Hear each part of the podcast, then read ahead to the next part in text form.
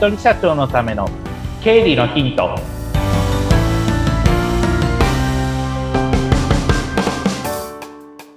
皆さんこんにちは。理財実践塾株式会社の池田孝之です。こんにちは。インタビュアーの水野紅子です。本日もよろしくお願いいたします。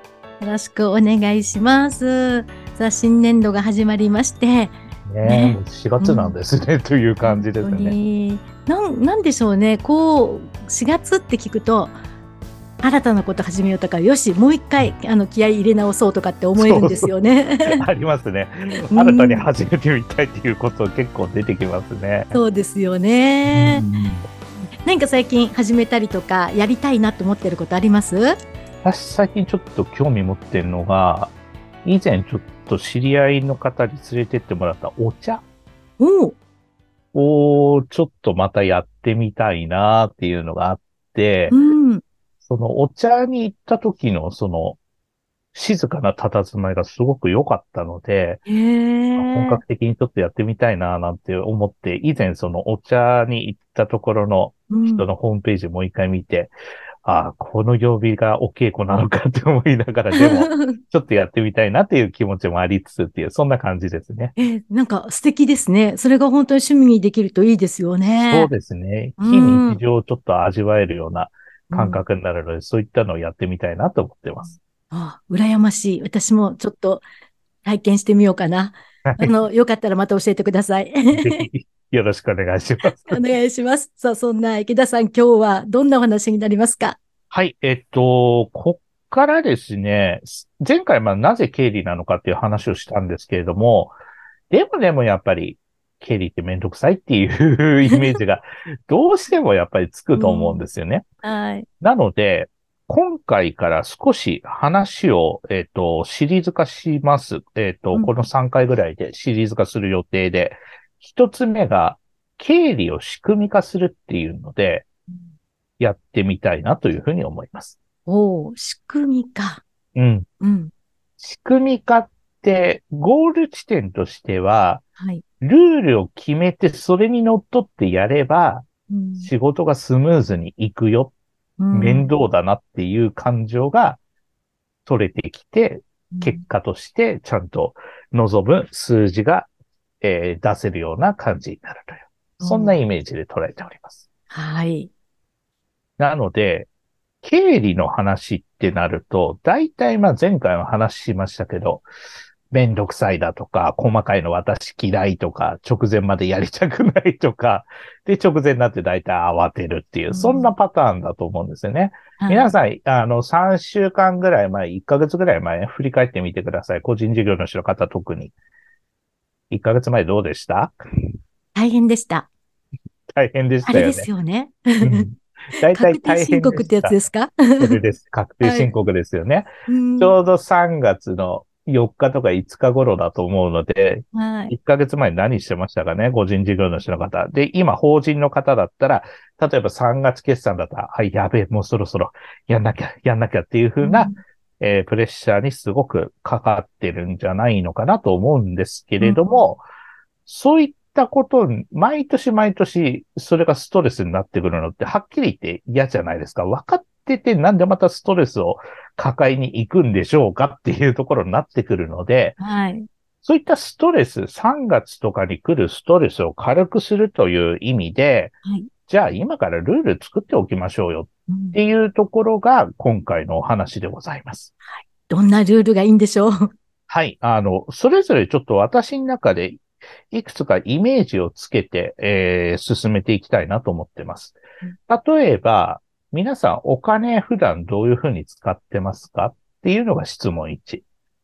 おうん。お金まあ、えっ、ー、と、何回か前、1ヶ月ぐらい前のポッドキャスト聞いていただけると嬉しいんですけども、支払い管理っていうキーワード前回出し、あの、前回というか、以前出したかと思うんですけれども、はい、支払い管理って皆さんどうしてますっていうところなんですね。はい。よくあるパターンで、あ、じゃあ今日は現金で払おうかなとか、うん、あ、今日はじゃあ例えば Suica で払おうかなとか、じゃあ今日は PayPay で払おうかなとかで、今日はクレジットカードで払おうかな。うん、とりあえずす、財布からすぐ出てきたものでポンと勝負する方、いません？そうですね。うん。はい。目先では確かに楽ですよ。あの、支払いスムーズに済んで、はい、終わりっていう風になりますけれども、はい、さて、後で数字をまとめてみましょう。1ヶ月後、数字をまとめてみるってなった時に、今日4月4日で1ヶ月前、3月4日のことってベニコさん覚えてます？いやー、ちょっと手帳を見て何やってたかなからまず始めないと出てきません。ですよね。多分手帳とか、その Google カレンダー見て、あ、そっか、1ヶ月前これやってたから多分このお金はこれで、このために使ったんだな。例えば、喫茶店に行った。え、喫茶店ってなんで行ったんだっけな？しかも、うん、住所見ると、新宿って書いてある。うん、新宿なんだろうって手帳見ますよね。はい。で、手帳見て初めて、ああ、そっか、この人のところに行ったんだなっていうふうになる。下手したら、あの、探偵、自分が探偵になって領収書の原因を探っていくみたいな、そんな感じになっていくので、はっきりそれって時間かかりますよねっていう話なんですよ。はい。うん、なので、まずは支払いのルール化をしましょうということです。例えば、はい、仕事で使ったものは、まあ何でもいいですよ。現金で払うだとか、うんそれともなければ、今もキャッシュレス化が主流になりつつあるから、うん、例えばデビットカードで払うとかっていう感じですね。はいうん、例えば、うちのお客さんの例にとると、うん、えっ、ー、と、まあ、ネットバンキングで口座をいくつか持ってますと。はい。で、1個はもう完全に支払い専用口座にしてます。で、支払い専用口座にしてるのは何かというと、完全にもうデビットカードしか使わないよっていうふうな目的にしてます。うん、で、現金を例えば、えー、月初にその口座に20万ぐらい入れておきますと。はい。で、20万入れておいて、買い物、まあ、仕事関連で、なんか、あの、買い物する場合には全部デビットカードでやりますと。いうふうにして、じゃあデビットで切っておけば、リアルタイムで残高もわかるし、何に使ったかもわかるし、で、領収書は裏付けで、まあ、もらっておけばいいわけだし、うんうん、で、あの、まあ、何回か前に話したクラウド会計ソフトを使ってれば、もうその段階で一発でも仕分けもできるような感じになるっていう、そんな感じになっていくわけです。うん、なので、支払いのルールを決めておくっていうことが、まずは、あの、大事なことになっていきます。はい。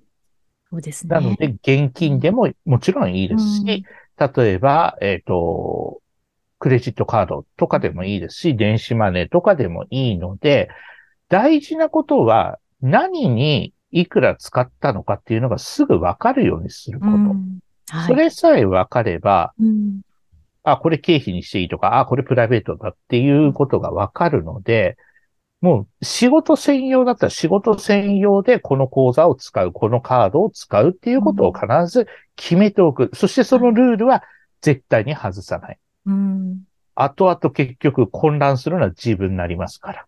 はい。なので先々の自分を助けると思って、えー、ここの部分は、あの、ルール化、支払い、何に、何を使うのかっていう支払いのルール化っていうことは必ずやっといていただきたいなというふうに思っております。そうですね。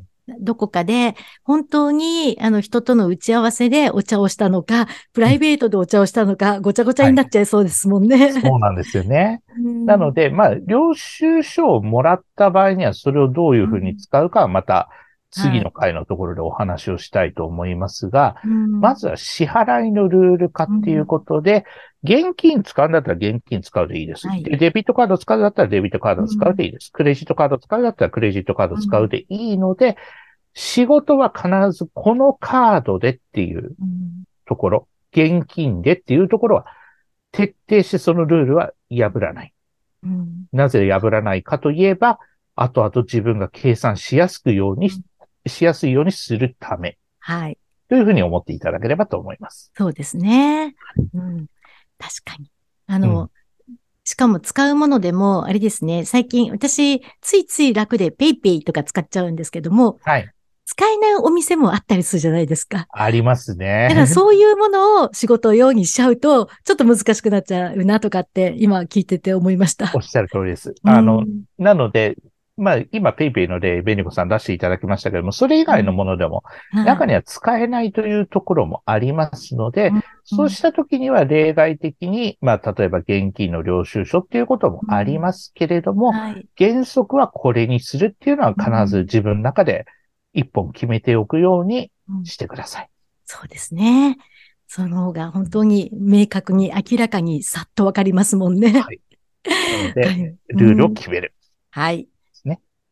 新年度、ちゃんと、今度こそきちんとやりたいと思います。はい。はい。今日もありがとうございます。ありがとうございます。あの、池田さんに、あの、いろいろと伺いたいなっていう方がいらっしゃったら、LINE 公式もされてるんですよね。そうですね。LINE 公式が、うん、えっと、ページのところに載っかっておりますので、うん、クリックしていただいて、それで QR コードを読み取っていただければ、うん、あの、問い合わせまでたどり着くことできますので、LINE 公式の方に、あの、詳しくはご覧いただければと思っております。はい。そしてこの番組で取り上げてほしい、なんかこういうことを教えてっていうことも送っても大丈夫ですか？はい、もちろんです。こういうことを知りたいだとか、こういう話聞いてみたいだとか、うん、あと感想もお待ちしておりますので、はい。ぜひ送っていただければと思っております。はい、お待ちしております。お待ちしております。ありがとうございました。ありがとうございました。